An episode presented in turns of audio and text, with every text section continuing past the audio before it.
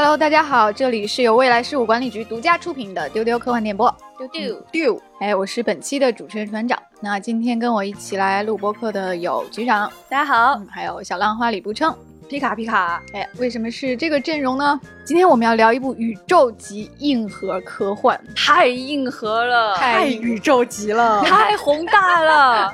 对我先给大家一些关键词哈。嗯，这部作品呢，诞生于五十年前。哎，半个世纪前的作品了，它呢深刻探讨了人工智能、时间旅行、平行宇宙、多维空间、豁然历史，还有很多深刻的思维，或者是社会，或者是人性实验。哎，这里借学者评价《三体》的一句话，我觉得用来形容这部作品也很合适，就是它充满了令人叫绝的点子。嗯，它仅仅用很短的篇幅把它们都呈现出来，然后又轻易的放掉。嗯，哦，哦是这么回事儿，没错，没错，没错，是这么回事，感觉吧？感觉比形容《三体》还要合适。对，那么它的影响力巨大，对啊，每个人都知道它的名字，并且呢，它一直到今天都还在播出啊，没有过时。最近呢，也有新片上映。是的，对。那么最后，它是一部日本的作品。那么它是谁呢？哆啦 A 梦，耶！机器猫。咱们的听众可能看不到啊，局长现在穿了一身的 哆啦 A 梦的各种衣服啊，裤子、包包，还拿着哆啦 A 梦的手办，现在是这样一个录音氛围。对对对对对，今天就有点过度热情了。我专门穿了机器猫的 T 恤，呃，正面有图案，背面还有图案，戴了机器猫的项链。这个项链呢，是我很多年以前在看一个哆啦 A 梦的那个百年展的时候购买的项链。然后我专门戴了一对珍珠耳环，这个珍珠耳环是什么呢？是哆啦 A 梦的元首。然后。我还带了很多机器猫的背包过来，而且那个背包是我自制的。嗯，现在桌上放着两个机器猫的手办，一个是我的，一个是船长的。嗯嗯，他们都朝着我。嗯，哦，哟，了不起哦！就是今天录音室的哆啦 A 梦浓度过高哈。嗯，我跟你们说，那个局长那个包上啊，他那个哆啦 A 梦是平铺的，就是。就很多很多哆啦 A 梦是那种繁复的花纹，是的，是它它不是只印了一只的那种。然后今天局长一进办公室，我被花到了，就是 被晃到了好多呀。今天他们说我特别像那个机器猫的私生饭，好怪哦，好怪哦。对，就是回到家里，房间什么枕头被套全都是哆啦 A 梦，然后床上还有哆啦 A 梦等身抱枕的，好吓人呀。所以今天我觉得哆啦 A 梦头号分头，嗯。局长，哎，跟我第二号粉头，哎，对，和我这个不知道 怎么回事出现在这里的人 啊，你不是哆啦 A 梦粉丝吗？那你现在就出去，我是路人粉 了。对，我也有一些哆啦 A 梦的玩具了，而且我也去过藤子不二雄博物馆。其实小浪花挺喜欢哆啦 A 梦的。首先呢，你们颜色就很像啊，小浪花也是这种蓝，很像的蓝色。然后小浪花在我生日那天很认真的送了我一套哆啦 A 梦的漫画呢。是的，是的，是的。看在你也有这个，吧，这就被接纳了是吗？勉强让你上这个车，所以就是我们鼓足了勇气，今天来聊这个大 IP。是的，嗯，对，就是因为实在是一个太过丰富的作品哈，可能之后也会有很多角度，有很多机去聊，所以今天呢，我们就打算聊它里面极致的科幻设定。我们一整理就发现说。哆啦 A 梦里这些最极致的科幻设定，哈，它举重若轻的思考的这些终极问题，其实，在后面很多经典的科幻大部头里，其实都讨论过。是的，但是呢，它早于他们在半个世纪以前，其实都已经想过了。嗯啊，今天我们就会在梳理中做一个对比。哎。然后来看看哆啦 A 梦，他是怎样早就想过，并且深度毫不逊色的也探讨了这些话题。是的，我觉得要说第一个的话呢，就是宇宙中未知的恐惧。哎哎，这是这个最好了。对，一个非常触达科幻灵魂的一个议题，而且也非常的有难度。对对对。而且我们想一想，就是历史上成功的呈现了这个话题的都是大师，没错，库布里克，嗯，克拉克，嗯，雷德利·斯科特，嗯，还有莱姆这样的大师，刘慈欣，还有神秘博士。对，那么哆啦 A 梦是怎么样去呈现这个宇宙中未知的恐惧呢？我觉得首先跳入很多人脑海的就是印象深刻的那几集，有一集是我最喜欢的一个道具，就是成倍增长液。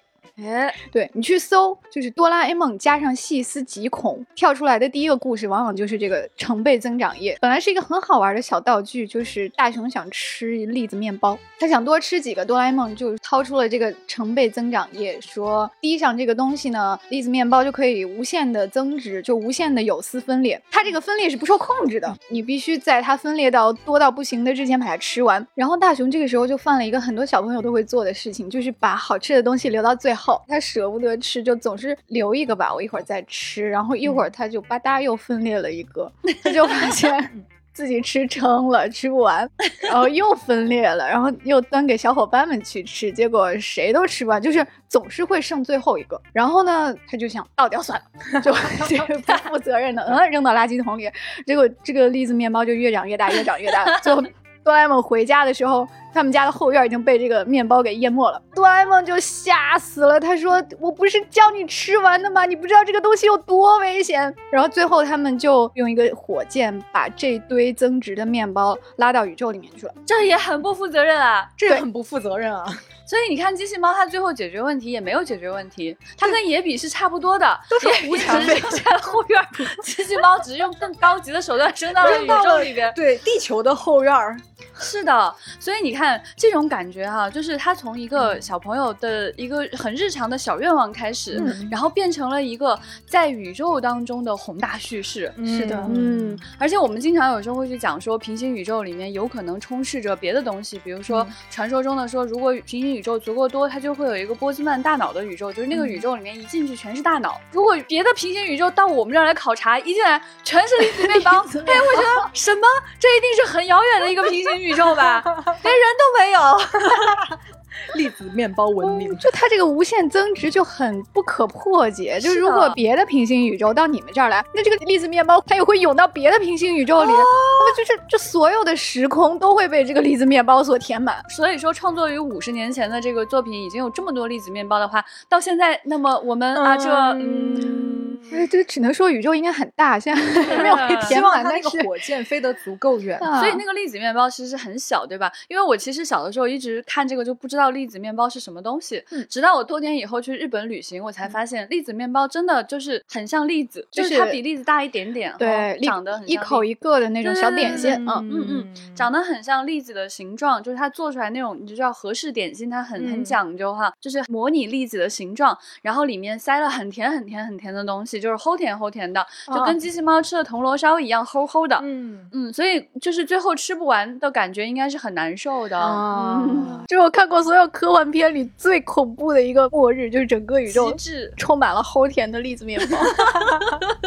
而且他探讨的这个可能性，你有没有发现，他就是他很浩瀚，对，又很无限。嗯，然后他讲的这种恐惧，有一种扑面而来的那种宏大感，又很窒息。是是是是是，所以这种恐惧感，我们可以说啊，它这种神秘感，它不亚于克拉克和库布里克所创造的那个黑石碑。对，嗯，黑石碑是一种什么样的存在呢？就是它绝对光滑，嗯，然后它有绝对的黄金比例，而且我们完全看不出上面有什么。但是呢，它似乎又能够启发人类的每一次的进步。嗯，哇哦，就是这样的不可理解的、巨大的、宏大的、来自未知的这种存在。嗯，所以说在机器猫里面体现的毫不逊色。是的，这个不以你的意志为转移的东西，就是这个 栗子面包啊。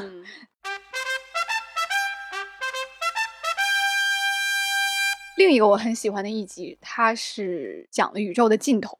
嗯嗯，宇宙的尽头是什么样呢？也是一个非常深刻的东西。对对，那集还致敬的是这个宫泽贤治的《银河铁道之夜》。是的，就是大雄不知道从哪儿搞了一张旧车票。半夜跑到这个空地上，然后天空中开来一辆蒸汽火车，啊，好浪漫啊！然后他就和小伙伴们上了火车，呃，然后就一起飞向天空，然后穿越木星，穿越土星，啊，就是极致的浪漫。但是诡异的是，这个车上一个人都没有。最后到站了，是一个很荒凉的小站台。那个列车员说到地儿了，你们下去吧。然后他说这一站就是宇宙的尽头了。哎，说完就回到那个屋里，关上了门。然后他们去敲门，发现没有人，列车员走了，火车也没有了，哇！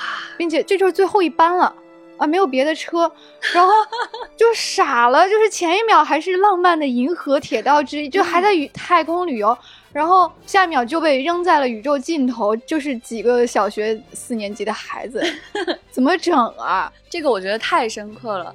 这个议题其实真的跟雷德利·斯科特的《异形》是非常有异曲同工之妙的。嗯，就是我们。不能认为说《异形》是一个怪物片，嗯，它这个上映于一九七九年的作品，当时为什么会选择就是吉格所设计的这样的一个恐怖形象？雷德利·斯科特他想反映的其实是在宇宙深空当中那种未知的恐惧，嗯，他想让我们知道，在这个宇宙当中，如果我们尖叫是没有人会听得见的，在宇宙深空当中是会有你从未见过的生物出现在你面前的，嗯，它有可能对你有攻击性，嗯，所以你们想一想。这种我们到站了，看见了恐怖的东西，我感受到了宇宙的宏大和我自己的弱小，是不是跟几个小学生走到了宇宙尽头的感觉非常的类似？嗯，对，人类对于未知的宇宙来说，可能连小学生都不是，就是我们的认知，说的好哦，小浪花。哎，我没有看过这一集，我想知道哆啦 A 梦里面描绘的那个宇宙尽头长什么样子呢？我特别特别好奇。其实藤本弘老师也没想好怎么画。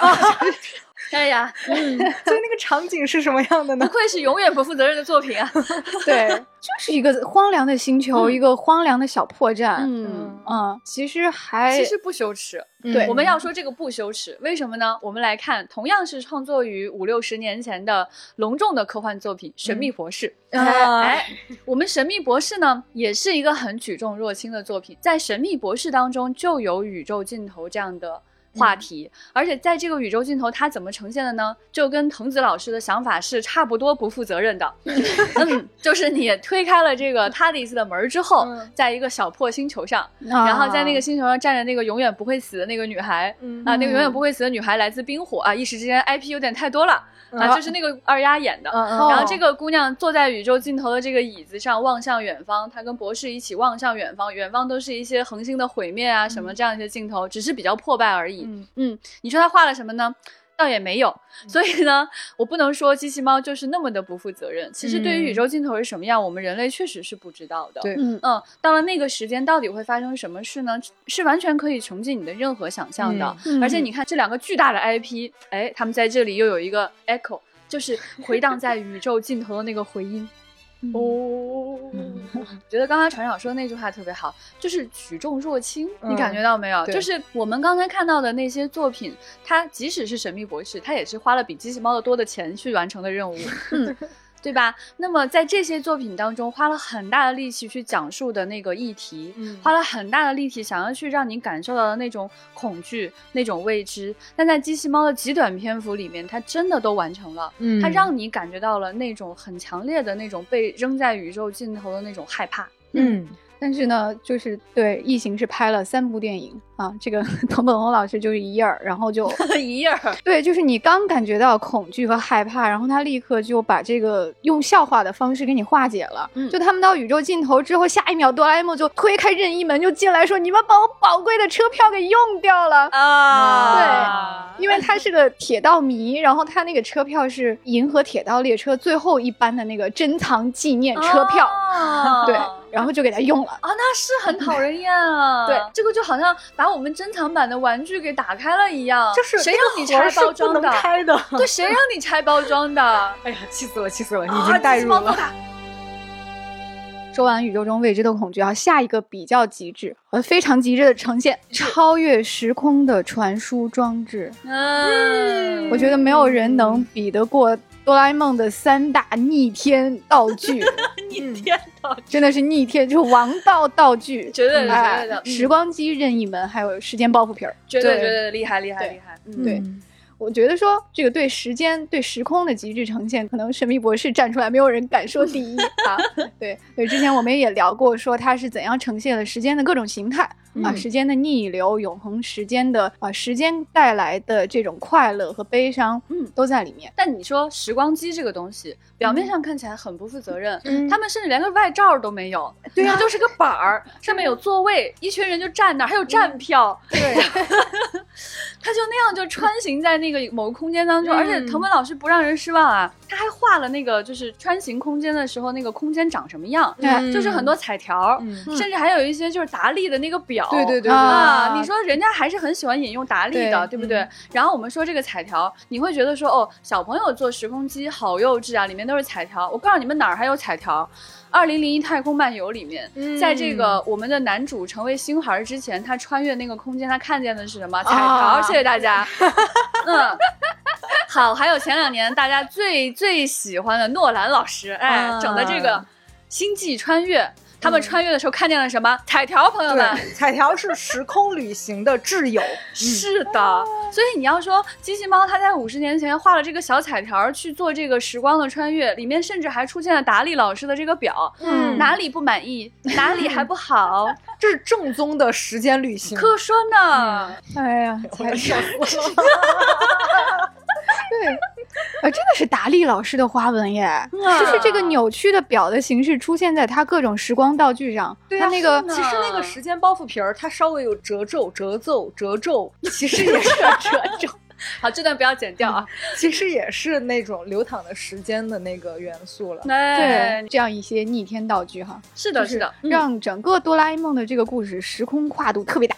没错。它动辄就是跨越百年甚至上亿年的的时间，并且它动辄就是横跨整个宇宙，它可以轻易的从一颗星球到另一颗星球，它的时间和距离的单位都是宇宙尺度的。绝对的。哎所以为什么说它举重若轻呢？你看，嗯又回到这样一个议题当中，啪，打开门，那个粉色的小门门一打开，嗯另一颗星球。哦 哦，突然蹭到了。嗯，其实时光机的那个出口就是那个抽屉嘛，啊。那，其实是哆啦 A 梦里边应该是出现的第一个道具，就是哆啦 A 梦登场，从抽屉里边探出一个胖胖的身子。对是的，我觉得所有的小朋友小时候对自己的写字台的抽屉都会有一种这样的想象。啊对对对我小时候就是每次拉开自己抽屉的时候，潜意识里边都会想象说会不会有一个时光机或者哆啦 A 梦从我的抽屉里边出来。我觉得很多小朋友应该都受到这个影响。而且当时那种神奇感很强，他用这种简单的空间给你制造的神奇感是什么呢？嗯那个猫它半截儿在里边，半截儿在外面，你看到的是只有它半个身体对，然后你的抽屉和桌子都是正常的。嗯，这是一种什么样的技术呢？这是 Time Lord Technology。哎，哎，这个就是说，神秘博士一直在讲说，这种空间折叠，这种对空间的神秘的运用，嗯我们人类都不曾掌握，以至于每一次神秘博士五十年了，博士五十多年来都没跟我们好好讲过里面到底是什么技术，他一直在用 Time Lord Technology 来糊弄我们，嗯哎，太神秘了。而且这种神秘的技术还应用在哪里啊？就是机器猫的小兜兜。对嗯。对，你看啊，这个四次元带往身上一贴。啊，嗯这个小圆手往里面掏掏掏掏掏，能掏出来那么多东西。对，而且呢，我想象那个空间应该是无限大的，嗯因为它总是找不到自己的东西。对，嗯，所以说呢，这是什么技术呢？连神秘博士都不敢想象的技术。嗯神秘博士里面都没有出现过一个小兜兜里面手伸进去有那么多奇怪的东西，这个东西只在哪儿出现过？你们好好回忆一下。嗯，哈利波特。哦，无痕伸展咒。嗯哎，就赫敏的那个小包，赫敏也是花了好大的力气。他说这个咒语非常的难学。嗯啊只有学霸才能用的。对，哎，哆啦 A 梦就只是把自己的小圆手手伸进去往外掏就可以了。是的，是的，是的。而且这个事情啊，它这个时光机还让我想起来，就是前几集丢丢有讲过那个夏日时光机。哆啦 A 梦里边这群小孩儿天天拿这么逆天的道具，做的都是一些小破事儿，就跟那个一群宅大学生坐着那个时光机，它也是一个板儿，一个座位，还有人挂在上面，然后回去拿空调遥控板儿一样。我心里想，嗯，你们都是这样的，嗯，就是道具真的取决于用它的人想做什么事情。嗯，嗯，但我们不得不说啊，那我们回到说这个非常经典的科幻里面，威尔斯的时间机器。哎哎，我告诉你们，它也是没有盖儿的，它也是底下有个托儿、有个座位的。嗯那怎么样呢？它只是说它设计的更那个机械感更漂亮一些，嗯但是呢，它并没有在外观上、在功能上超出了夏日时光机和机器猫的范围。嗯你会记得威尔斯的时间机器，它是一个有点像船一样的，它那个托儿。嗯像个对车，对，它有很精美的花纹在上面，嗯有手绘的图案。然后时光机的这个板儿呢，其实是一块榻榻米。哦，嗯合理。非常日本的一个设定啊！而且可能就是当时那个藤子 F 不二雄啊，他就是想啊，这个上面要是有很多的花纹啊，每次画起来是很难弄的。合理合理，毕竟要赶连载嘛。啊呀，对呀，怎么交稿啊？是不是？嗯。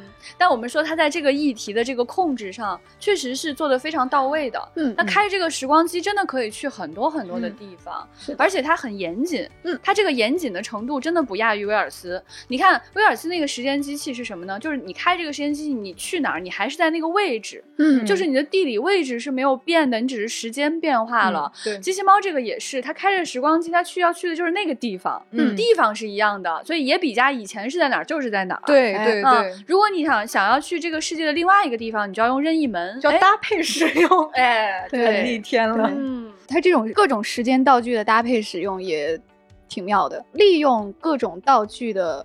优点和缺陷去达成一些目的，是的啊，这种设计也很精巧，而且你想都不敢想，它还有一种叫穿行环的那种东西。好，那这种对时空的这种无视哈，嗯，这种强大的技术哈，就是你把一个圈儿，这个像呼啦圈一样的东西从它兜兜里掏出来，嗯，贴在墙上，它就变成一个洞，你就钻进去了。然后你还能在那边把这个环取下来，然后装进兜里。嗯，哇，这个是怎样无视物理规律的？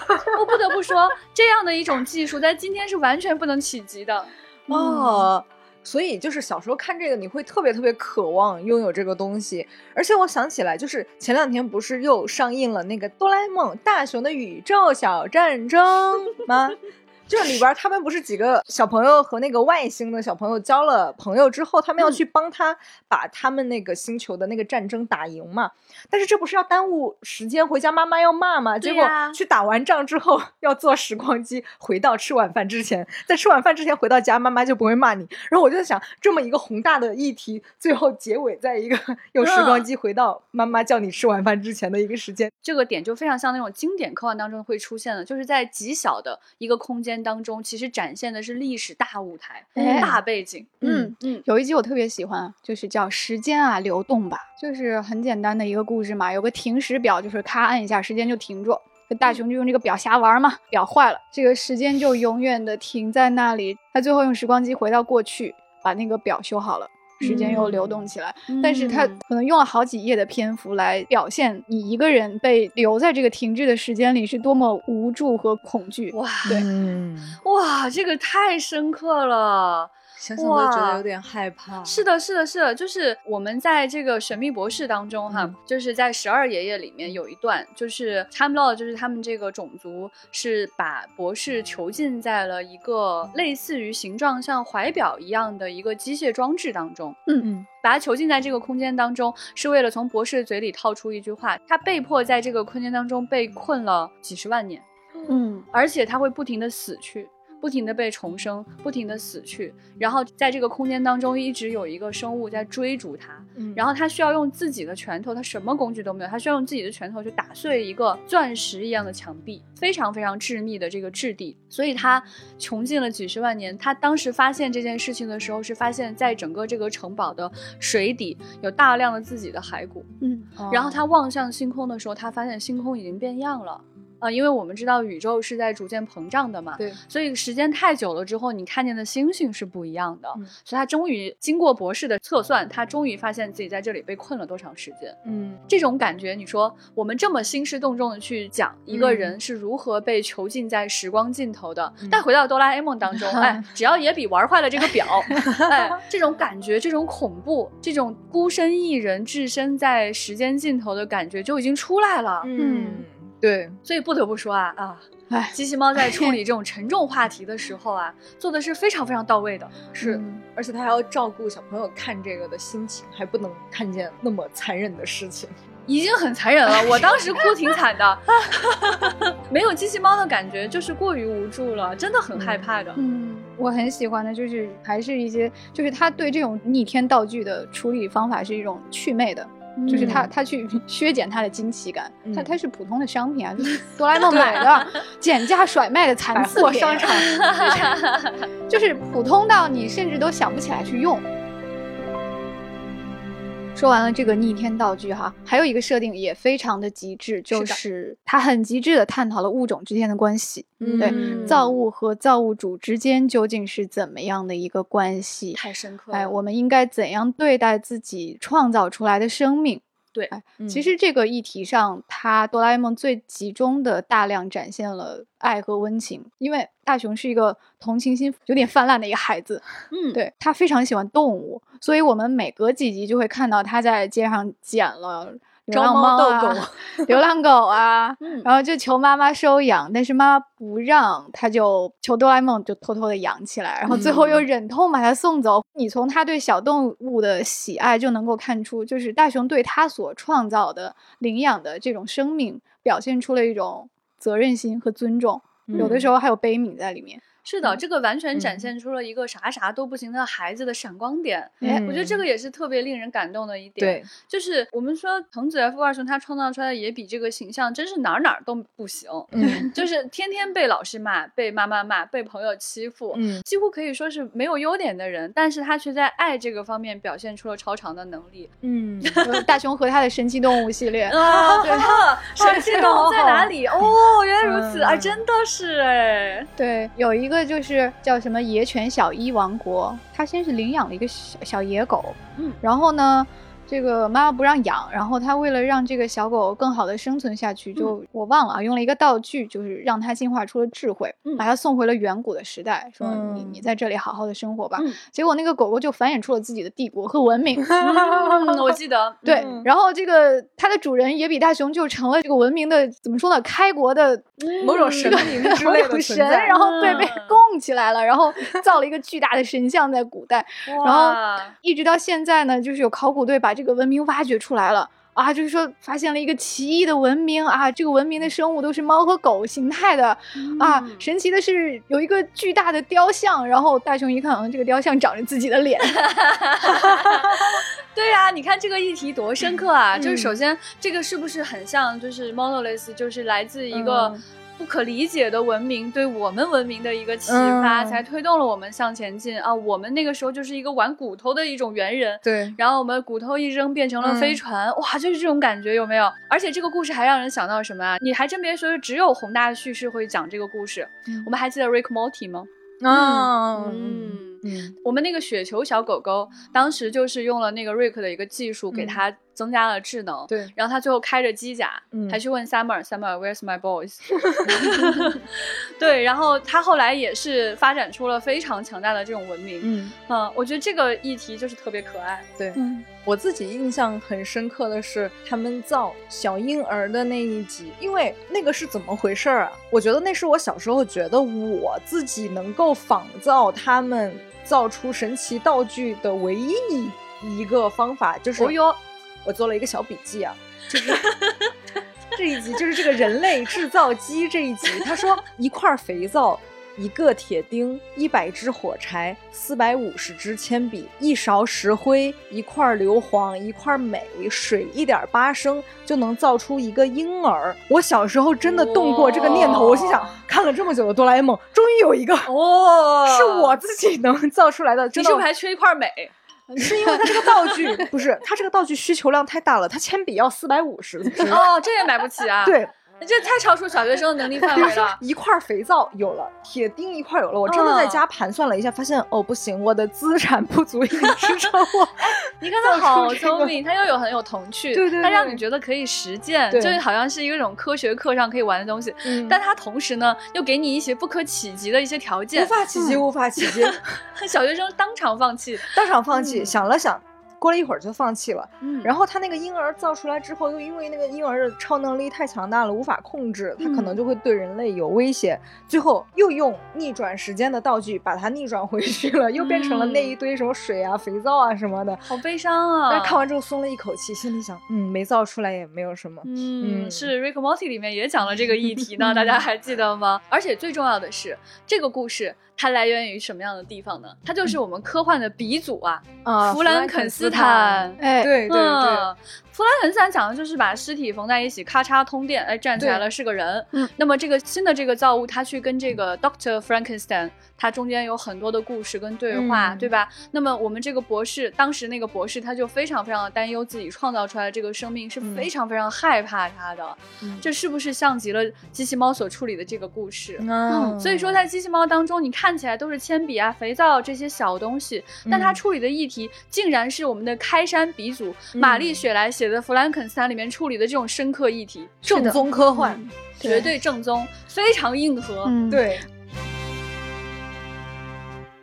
其实你看，就是我们当时一直在讲，就是弗兰肯斯坦这个故事，它那种很哥特的感觉，对，嗯，那种很恐怖的感觉，那种对科学技术的向往跟恐惧，嗯，其实是奠定了很多的科幻文学的一种气质。嗯，就是我们的科幻文学当中，往往是会有恐惧这个成分的。你像我们说的像异形啊，包括像这个终结者呀，终结者也是我们的造物，然后反过来要伤害我们，对吧？而且在终结者里面的后面几部。拍的非常烂的作品当中，也处理了这个议题，就是我是谁，我是人还是机器人这样的一些议题。所以其实你看，恐惧这件事情对于科幻来说，其实是非常非常重要的。而我们藤子 F 波尔雄老师非常不吝惜于在这个小学生作品当中去处理恐怖这个话题。我当时看完之后，我那会儿就是上小学，我当时就真的思考说，如果我真的能创造一个生命出来。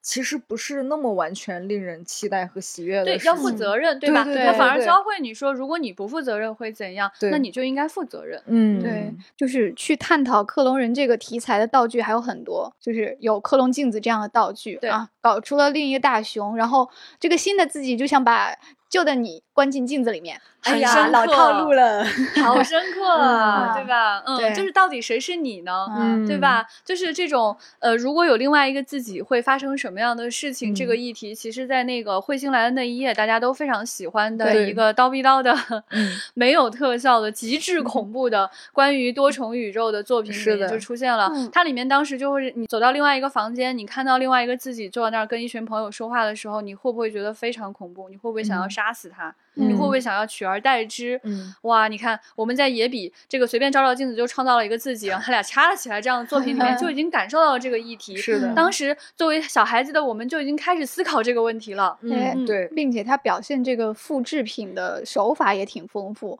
就除了这种克隆镜子，还会有说影子，啊，影子人，这个影子也是一个克隆的你的自己。有一集就是大雄不想拔草嘛，他。用一个影子人去替代自己，对，然后这个影子呢，他就慢慢的有了自己的想法，那个影子就一点一点变白，然后大雄就一点一点变黑，他们俩就倒过来了。你看，你看，你看，你看啊，好深刻。是的。除了这个问题，就是关于一个造物与造物主，刚才也说到哈，就是你创造出来的生命，实际上机器猫，我们哆啦 A 梦本人本人，嗯。它就是人类的造物，对，它就是一个家庭服务机器人，智能家电，又说这个梗，它就是一个被创造出来的生命，它是典型的一个人工智能。那你看，在这个作品当中，呃，它。大量的在处理人与 AI 之间的关系，嗯，呃，在我们今天的很多作品当中都看不到这样的深刻。一个家庭智能机器人陪伴孩子的机器人，到底跟孩子应该是什么样的关系？嗯，跟家长应该是什么样的关系？而这个机器人跟其他的小朋友又是什么样的关系？嗯啊，而且尤其是这里面还有很深刻的点，就是当他自己是一个残次品，他怎么面对他自己？大家都知道，机器猫其实是一个坏掉的机器人。对啊，它本身出来涂装正装颜色应该是黄金色的。是的，是的，而且是有耳朵的。嗯嗯，它是因为出了故障之后它褪色了，很可怜的，又被老鼠咬掉了耳朵，所以从此非常非常害怕老鼠。每次看到它害怕老鼠，一开始觉得嘲笑它说你个猫怎么害怕老鼠？自从知道它的可怜身世之后，都觉得好心疼啊！怎么会做出这么残忍的设定？就是。害得我小时候睡觉的时候都很害怕有老鼠会来咬我的耳朵。对，所以你看，就是我觉得藤子在这里处理议题，你看，首先人工智能跟人之间的关系，我们是可以成为挚友的，嗯，是可以互相爱的，嗯，尤其是你看野比态度是非常鲜明的。之前我们讨论过，如果机器猫没有四次元带，没有那些功能，它还有没有用？你们可以说它没有用，它就是一个坏掉的机器人，但对野比来说，它就是挚友，对，它是最好最好的朋友。野比这么没有勇气，这么怂包，稍微看到害怕的事情都哆嗦在地上跪着走的那种孩子，他一定要去救机器猫的。而且在大家嘲笑机器猫没有袋子的时候，它一定会站出来拦住他说：“但他是我的好朋友呀，你们不许这样说他，他是我的朋友。”所以你看他在处理这个议题的时候，是用爱化解了很多的问题。他讲了这种人工智能跟人之间这种感情是可以走到世界尽头的。嗯嗯。而且这里面还有什么深刻的议题？就刚刚说到这种人工智能对自己的认知。刚我们说像呃斯皮尔伯格拍的这个 AI，他就是在处理这个议题。这个孩子他知不知道自己是人工智能呢？他跟这个家庭可以是什么样的关系呢？对，就是他描写人跟这种人工智能，呃，就是哎这种。人工智能对爱的理解都是很隐藏的，其实很隐藏、很克制。就之前我们也吐槽说嘛，很多作品它表达说人工智能学会人的感情非常的外露，好像灵光一现，在这个时刻啊，就觉醒了，就就学会了爱，然后就流下眼泪，然后是这就是爱吗？然后对，但是哆啦 A 梦我没有记得他。在哪一个时刻，他没有说过说大雄我爱你，或者我对爱的理解是怎样，从来没有说过。在你最困难的时候站出来帮你。对，在你被打的时候，在你做错事的时候，我会帮你。对，嗯，就是这种议题，在后来的很多作品里一直在被处理。对，像阿西莫夫的这个《我机器人》，嗯，对吧？然后像这些年大火《机械姬》，对吧？还有《Her》这样的主题，它都在处理人与人工智能之间的这个关系。呃，而且包括人与被造物的这个生命之间的关系，还有谁处理过呢？还有谁讲过爱呢？当然是我们雷德利·斯科特一九八二年拍的《Blade Runner》。银翼杀手，他也讲了这个议题，嗯，非常的深刻。他讲了人造人知不知道自己是人造人，而且恰好就是坏掉的人工智能。还对他讲了人与这种人造人之间的深刻的关系，是不是可以有爱啊？是不是可以真的产生爱情？嗯，哎，他们之间到底要不要发生冲突？啊，而且最后的最后，还有那个著名的诗朗诵，哎哎，雨夜诗朗诵那一段。有没有非常的升华？我们看到的是一个被创造出来的生命，不仅仅是可以懂得爱的，它是可以懂得诗歌的。嗯嗯，他讲那种猎户座的熊熊燃烧的那个烈火。哇，他讲这种东西，他在讲述一个艺术的意境的时候是毫不逊色的。嗯，回到机器猫来看，我们机器猫也是很懂得欣赏艺术和爱的。不仅仅它非常爱野比，它也很喜欢野比的朋友们，然后它也跟家长处理的关系 处理的非常的好。而且我们机器猫有一点，它是非常非常可爱的一点，就是它真的很喜欢吃铜锣烧。对对，我们想想看，说一个人造人喜爱诗歌，跟一个。人工智能喜欢铜锣烧之间，它有什么高下之分吗？没有，它讲的都是这种被创造出来的生命可以怎样的体味这个世界。嗯，不然铜锣烧也失忆了起来，铜锣烧也变哲学。嗯，这就是人工智能的铜锣烧哲学。那么还有一个哆啦 A 梦探讨的非常极致的议题，就是各种各样奇妙的新世界。哎。哎，就我们经常会看到它会有一种凡尔纳式的呈现，嗯，就是一种很古早的大航海精神。说得好，开拓进去，我要到不同的世界去看看。嗯，对，我就想到很多篇目都在呈现海洋世界，对。啊，地心的世界，哎。啊，这个月球就是另一颗星球，月球的背面，包括人体。人体内的世界，哎，你看，就是。机器猫真的很好的继承了凡尔纳的精神呢，而且呢，它跟凡尔纳一样是很有这种降噪精神的，就它要打造一个机器，有个东西带你进去看一看，哎，而且这种冒险的精神，我不得不说，这种冒险精神太难得了。对我们说，后来的很多科幻作品都失去了这种向外冒险的精神。嗯，凡尔纳是一个先驱，后来像这个星际迷航是一个非常重要的代表，但在机器猫当中，它也体现了这种冒险和乐观。嗯，一方面你真的会遇到危险，另外一方面你会。看到各种各样美好的生命跟你握手，跟你交朋友。嗯，我发现藤本弘老师真的是对海洋古文明非常痴迷。有一集我很喜欢，是那个大雄的海底远足。哦，那个道具太神奇了，就是暑假没有事情干，然后突然别的小朋友都啊小夫去什么什么四丈半岛，就是有钱的同学都去度假了。嗯，他没事儿就说来个海底远足吧，然后呢就。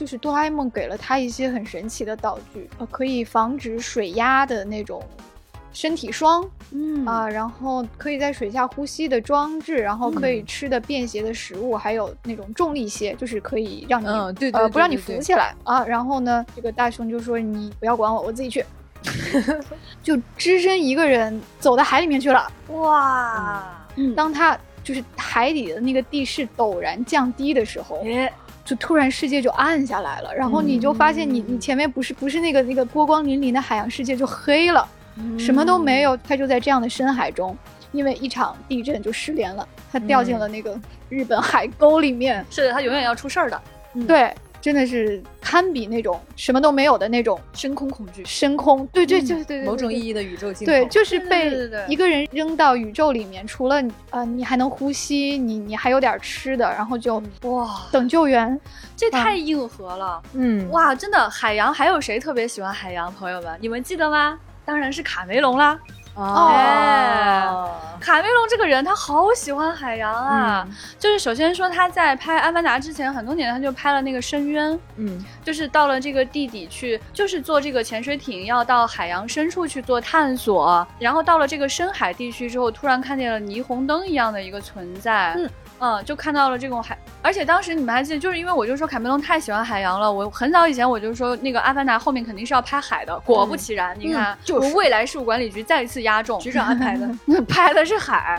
对，所以拍海洋永远是非常令人着迷的一件事情。而且这些年你看到那个，就是在疫情之前啊，大家突然就。热爱潜水，对，嗯，就除了说像我学的是那个，就是那种就是水肺潜水，就是背着氧气瓶可以下水的这种情况，还有就是很多人想去美美的拍照，所以他是自由潜，就是憋一口气下去，然后。你这个时候就会看到很多很美的像美人鱼一样的那种照片，就它那个脚蹼非常的长，嗯，然后它就慢慢的在那种深海里面往上升。朝光飞上去那种感觉，其实那种感觉为什么大家会觉得很着迷，就是因为它极致神秘。嗯，就是你到了海洋下面之后，你会看见什么，你是不知道的。嗯嗯，然后你在这个被海水包围的感觉里面，你是既感觉安全又感觉恐惧的。嗯，这种东西是我真的是长大成人攒了钱，然后才去学了潜水之后，才能够有一点点理解的这种心情。嗯。这是我以前看卡梅隆也不太理解的心情，但是小的时候在看野比的时候就感觉到了，感觉到了那种四面八方神秘的海水压迫过来的那种感觉啊。那么还有一个非常凡尔纳式的设定，就是对地心世界的描绘。哎哎，这一集就要说到我和局长都很喜欢的一个道具，就叫这个一说俱乐部徽章，大概就是。它可以让各种各样的假说成为现实，比如说这个这个日心说呀，或者是这个地球空洞说啊，你戴上这个徽章，那么你所认定的那个假说就会变成现实。嗯，哎，然后有一集就是打赌说。是有地心世界的，然后另一个说没有，然后另一个说反弹，就这样。对，就这么幼稚。日常的吵嘴，大雄就说一定有，然后哆啦 A 梦就拿出了这个徽章，说那我们去地心看看吧。哎，哆啦 A 梦这个小坏蛋。嘿，对他们就从后山的一个洞里跳进去，然后就太棒了。哎，真的来到了一个地底的世界，然后他们还在那儿造了一个地底人的王国出来，就是为了跟同学打这个赌。你就觉得 哆啦 A 梦实在太照顾野比的情绪了，就是野比瞎说，哆啦 A 梦说走，我们去玩儿。对啊，这么好的朋友上哪里去找？嗯，哎，就是这个地心这个故事啊，凡尔纳讲过就不说了。嗯，还有谁讲过呢？小浪花，噔噔噔，著名科幻作家刘慈欣老师的《戴上他的眼睛》。很有戏剧效果，而且这个地心这个故事，其实后来有很多人讲过，包括一些那个电影《神秘博士》也讲过很多啊，特别傻。《神秘博士》那个故事里面，就是还有地下蜥蜴人，然后因为那个你在上面钻井钻太深了，蜥蜴人感觉干扰到了我们的生活，他们就上来了。你不要过来呀！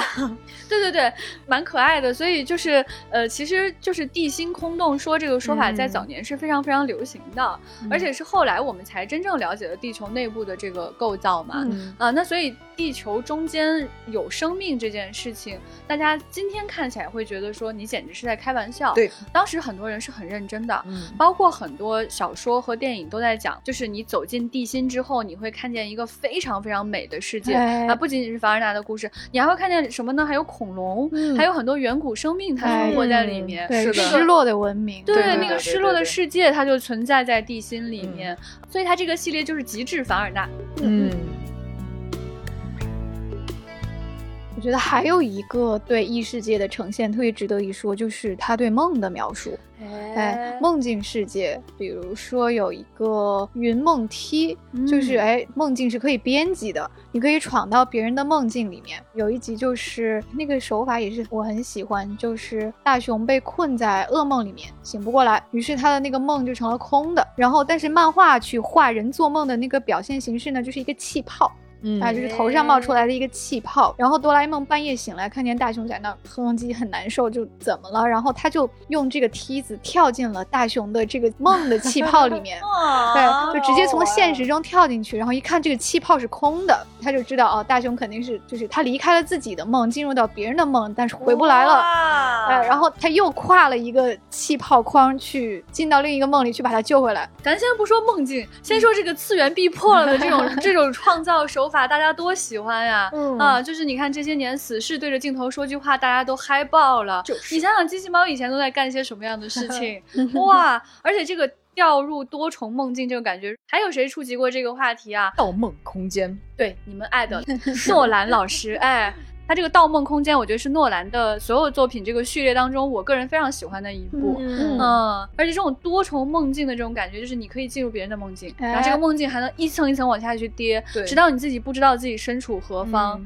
哇哦，在早于诺兰很多年前，机器猫就已经完成了这个任务，而且他用一个梯子就把这个事儿解决了，很棒。而且还有一个作品，大家应该会印象非常深刻，而且我们在丢丢里反复推荐那期节目，我就是想说呀，《梦侦探》啊，《Paprika》。啊，红辣椒啊，红辣椒！当时我们就是吹爆它一个开头那一段，大家还记得吗？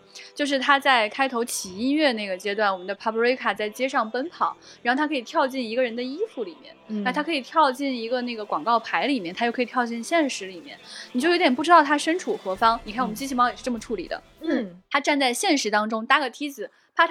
就可以进入到野比的梦境当中了。嗯，哎，这个创作手法不得不说是非常的高明啊。是的，嗯，另一个道具叫梦幻机。我特别喜欢这一集，太好玩了，很早的展现了梦境嵌套，并且给了一个很有教育意义的结尾，是什么样呢？就是元旦的晚上，哆啦 A 梦就说：“我给你一个道具，你可以哎做一个好梦。”然后就是这个梦幻机，然后它像磁带一样，你可以选做什么梦，然后有什么教育片、西部片、青春片 啊。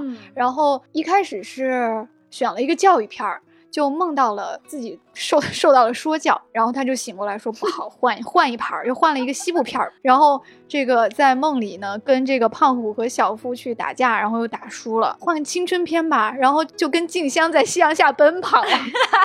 然后这个时候呢，摔倒，哆啦 A 梦就说对不起啊。机器坏了，你没有办法从这个梦里醒来了，然后就发 发生了很恐怖的一幕，就是所有人夕阳西下，所有人都向太阳里面跑去，然后你被留在最后，然后他啪的一下就是突然醒来了。他醒来之后发现他原来一直都在教育片的那个梦里面，哇，高明啊，哇，震撼震撼震撼震撼，有被震撼到，哇，对对，其实就是讲梦境故事的时候的。一个最重要、最重要的一个故事核心的感觉是什么呢？就是你一定要让你读者不知道自己在哪儿，嗯，不然的话这故事就不好看，嗯，哎，所以你看机器猫在当时处理这个故事的时候，真的是十拿九稳啊，这个震撼了哈，主要是被这个藤子老师拿捏故事的这种手法给震撼了哈。其实这个话题要聊下去，永远没完没了。我们今天只是盘点了它的硬核设定的一小部分吧，一小部分，宇宙中未知的恐惧，超越时空的传输装置。嗯啊，然后物种的关系啊，造物和造物主，包括这个人工智能跟克隆人的话题，还有奇妙的新世界。是的啊，其实还有很多极致的议题想展开充分的去聊，比如说它里面有细思极恐的各种的思想实验，哎嗯，还有惊心动魄的豁然历史，平行世界多重时空的故事。哆啦 A 梦真的是一个多重宇宙制造机，猫的多重宇宙。说得好。其实每一个极致的设定都足够我们展开一整期播客就是的，嗯，对，所以就是因为这样的丰富性哈，一直是对哆啦 A 梦抱有敬畏之心的。说得好，对，我们会通过这种童心和友谊，看到了藤本弘老师严肃的思考。是的，是的，就是我觉得机器猫最大最大的魅力，其实也还是这种好奇心所在。哎，是的，你必须好奇，你必须对未知抱有一种正面的态度。你永远想知道自己不知道的事情，你才处在机器猫的世界里面。嗯，你会在哆啦 A 梦里深刻的感受到，说藤本弘老师想讲的东西特别多，但是。碍于这个儿童题材，它很多时候不能施展开来。对，就是直到我我顺藤摸瓜找到了，就是他早于哆啦 A 梦创造了那个异色短篇集，它它的名字叫藤子 F 不二雄的 S F 短篇集。是的，我一直以为那个 S F 是科幻的意思，其实不是，其实不是。S F 是一个日本单词的缩写，它的原文是 s k o s h i p u s h i 就是稍微有一点不可思议。对，这个这个词组，对对对对。